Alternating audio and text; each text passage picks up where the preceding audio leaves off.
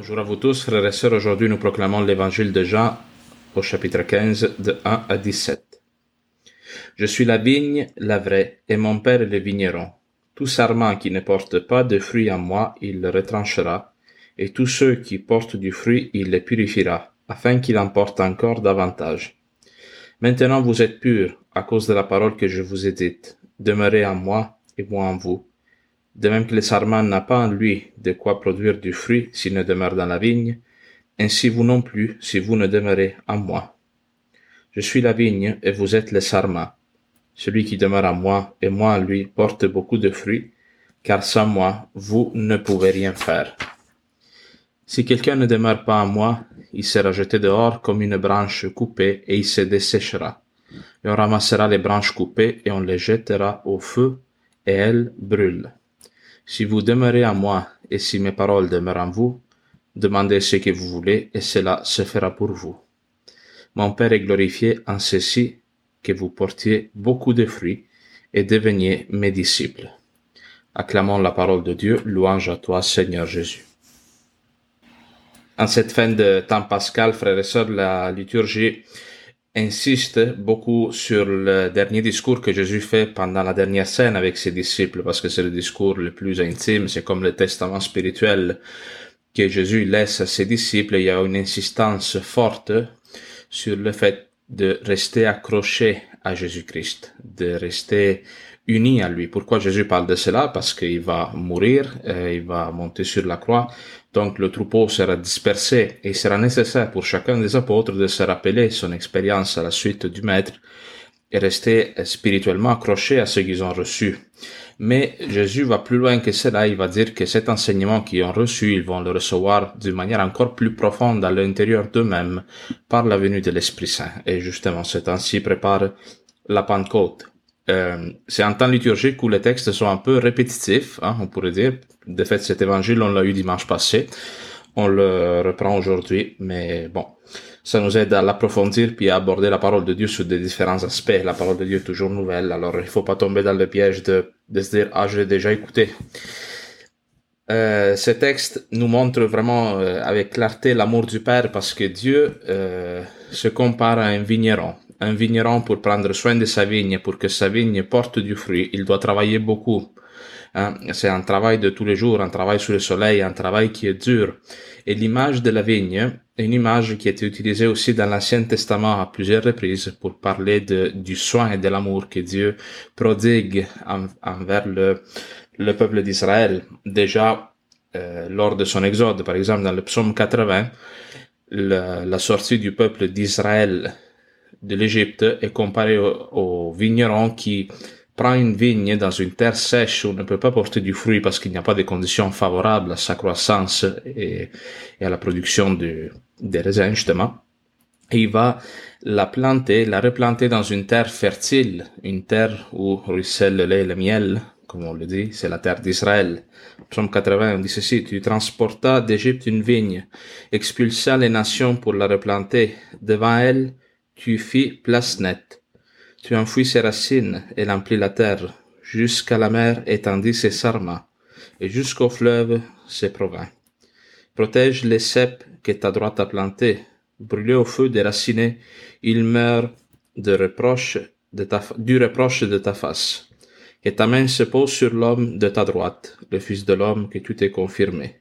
Dieu Sabaoth revient à nous, du ciel regarde voix, visite cette vigne, protège-la. Alors cette vigne est planté dans une terre fertile, mais à un moment donné, le peuple commence à manquer de fidélité à l'alliance avec Dieu, et euh, Dieu va envoyer le peuple, va permettre le temps de l'exil. Et le temps de l'exil est justement comparé au fait que la vigne est piétinée par des nations païennes. est comme détruite. Dieu, c'est comme s'il ne s'occupe plus de cette vigne. dans le texte de l'évangile d'aujourd'hui, c'est le, c'est le même, euh, c'est un peu la même image. On dit que ceux qui ne restent pas accrochés à la vigne, les sarments que nous sommes, ils ne restent pas accrochés à la vigne, à un moment donné, ils se dessèchent, ils sont jetés dehors et on les brûle. Alors cette image est une image qui fait allusion évidemment aussi au jugement final. L'image du feu renvoie à la réalité de l'enfer, de la condamnation éternelle.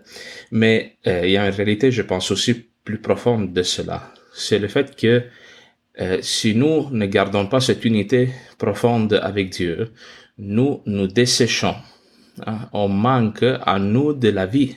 On manque à nous de, l'Esprit Saint, de la, de l'amour qu'il nous faut pour porter du fruit, pour accomplir notre mission de chrétiens. Moi, je pense que nous tous, les chrétiens aujourd'hui, l'Église même, on est plantés dans une terre où c'est difficile de pousser, de produire du fruit. Aujourd'hui, nous ne sommes pas dans un monde qui, très naturellement, il va nous renvoyer aux valeurs, chrétiennes, catholiques, hein, mais au-delà des valeurs humaines, ce n'est pas un monde qui encourage la foi, qui encourage la croyance. Alors, on pourrait, moi je dirais plutôt que nous ressemblons à un cactus aujourd'hui, là, plus qu'à une vigne, si vous voulez utiliser notre image, dans le sens que nous devons aller chercher l'eau euh, là où elle est et la garder le plus possible, parce que nous sommes dans un contexte hostile, pas ouvertement hostile, mais qui ne favorise pas la foi. Alors, nous nous desséchons spirituellement euh, si nous ne gardons pas cette unité profonde avec Dieu, parce que la réalité de ce texte aussi, c'est que nous tous, dans notre vie, nous sommes appelés à porter du fruit. Ça, c'est un message fondamental de ce texte. Pour chacun de nous, Dieu a produit une quantité et une qualité de fruits que nous devrions produire. Des fruits de vie éternelle, des fruits d'amour. Alors, en écoutant ce texte, euh, ce texte nous invite vraiment à avoir un discernement par rapport à nous-mêmes. Quels fruits, pour quelles œuvres de vie éternelle Dieu t'a créé? Parce que, euh, comme je le disais dimanche passé aussi, le siècle passé, le XXe siècle, a été l'époque des grandes idéologies où l'homme s'est voulu, a voulu se séparer de Dieu et créer un paradis sur terre sans Dieu. Et en faisant cela, il a produit beaucoup de mal, non? Le fascisme, le communisme, etc. Alors après cette désillusion à les idéologies, c'est comme si aujourd'hui l'idée que nous avons d'une bonne vie est une vie qui euh, ne, ne vise pas trop haut, je dirais dans un certain sens. Si tu fais, si tu demandes aux personnes en général qu'est-ce qu'ils pensent être une bonne vie, c'est une vie où on ne manque pas d'argent, où on n'a pas de grosses maladies, où ça se passe bien en famille, où on est capable d'avoir un petit loisir de temps en temps. Ok. Mais dans ce projet de vie, des fois que nous avons, où est l'autre? Quelle est la place de l'autre? Comment tu te vois au service de l'autre?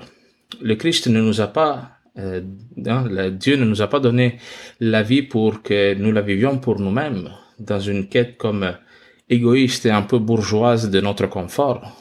Mais nous sommes appelés à produire des fruits de vie éternelle, à apporter la joie dans le monde, parce qu'une vigne produit du vin et le vin est toujours le symbole de la fête dans la parole de Dieu. Le vin, c'est le symbole de, la vie éternelle, hein, de ce banquet céleste qui n'aura pas de fin, que nous vivrons auprès de Dieu après notre mort. Alors cette réalité-là qui se prépare pour nous après notre mort, un chrétien doit déjà la rendre visible, un peu manifeste euh, sur la terre. Nous sommes appelés à porter du fruit, alors il faut avoir clair dans notre tête quelle est notre mission en tant que chrétien. Parce que si nous avons clair dans notre, esprit qu'est-ce que nous sommes appelés à faire, nous comprendrons comment Dieu s'occupe de nous. Parce qu'on dit que dans ce texte, que le vigneron coupe la vigne, est toujours en train de la tailler, de la, hein, euh, que cette vigne porte du fruit ou pas, Dieu la coupe. Dieu la, essaie de l'améliorer de quelque manière. Alors, quel est le ciseau que Dieu le Père utilise pour nous tous, pour que nous portions beaucoup plus de fruits, tant de fois c'est la croix, c'est les situations que nous ne comprenons pas qui nous ramènent justement à reconnaître que nous avons besoin de, rester accrochés à Dieu. À, euh, tout serment qui ne porte pas de fruits, euh, à moi, Dieu le retranche, dit la parole de Dieu. Et tous ceux qui portent du fruit, il les purifiera afin qu'il emporte encore davantage. Alors que nous soyons dans la volonté de Dieu ou pas, c'est ce qui nous dit ce texte, Hein, toujours, il y a des situations dans notre vie qui viennent nous couper, si vous voulez, dans un certain sens. Ça, c'est, je veux pas comme euh, donner une interprétation un peu euh, doloriste de ce texte, comme quoi il faut se faire mal pour devenir plus sain, mais c'est vrai aussi que les circonstances de la vie, la croix, euh, dans des situations, viennent nous euh, redimensionner. Tant de fois, non, quand on se convertit, quand on se rapproche de la sainteté, il y a tant de choses secondaires de notre vie qui qu'on laisse, qu'on laisse tomber. La foi chrétienne nous invite à une ascèse, une c'est-à-dire un, cheminement de dépouillement de soi, non pas comme une contrainte, mais comme une réponse à l'amour de Dieu. Plus tu aimes Dieu, plus tu vas te séparer de certaines idolâtries, de certains biens matériels qui, dans le fond, tu sens qui empêchent cette sève vitale de se communiquer de Dieu à toi, cette sève qui est l'Esprit Saint.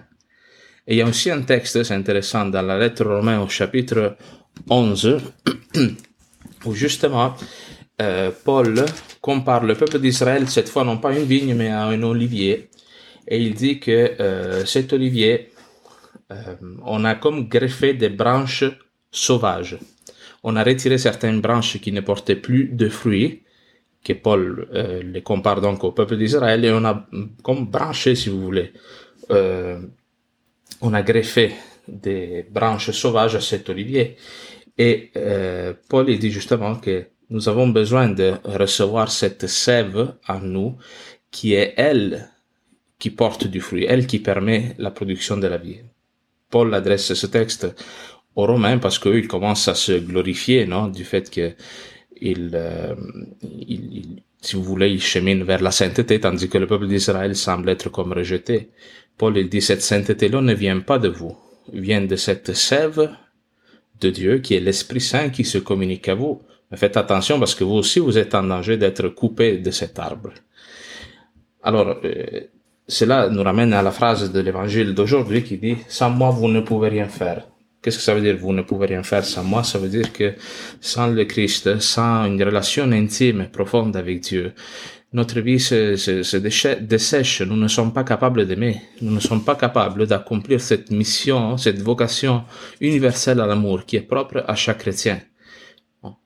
Dans un certain sens, c'est pas vrai que sans Dieu on ne peut rien faire. Hein. On peut, on peut faire plein de choses, mais on, sans Dieu on ne peut pas réaliser le but ultime de notre vie, qui est de manifester le Christ et d'être heureux en donnant notre vie non pas en espérant de la recevoir. Alors, ça, c'est ce que le texte d'aujourd'hui nous invite un peu à, à considérer dans notre vie.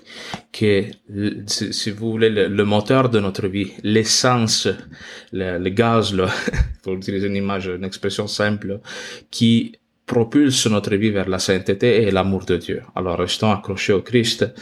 Euh, c'est toujours à chaque jour la parole de Dieu nous invite à retourner au Seigneur. Tant de fois, moi je le conseille, je le disais beaucoup dans le temps du carême, aussi dans le temps de Pâques, c'est valide. Une bonne confession, là, ça nous aide à, à couper les branches mortes que nous traînons sur nous et qui des fois nous alourdissent, nous empêchent de, de nous accrocher vraiment au Seigneur. Amen.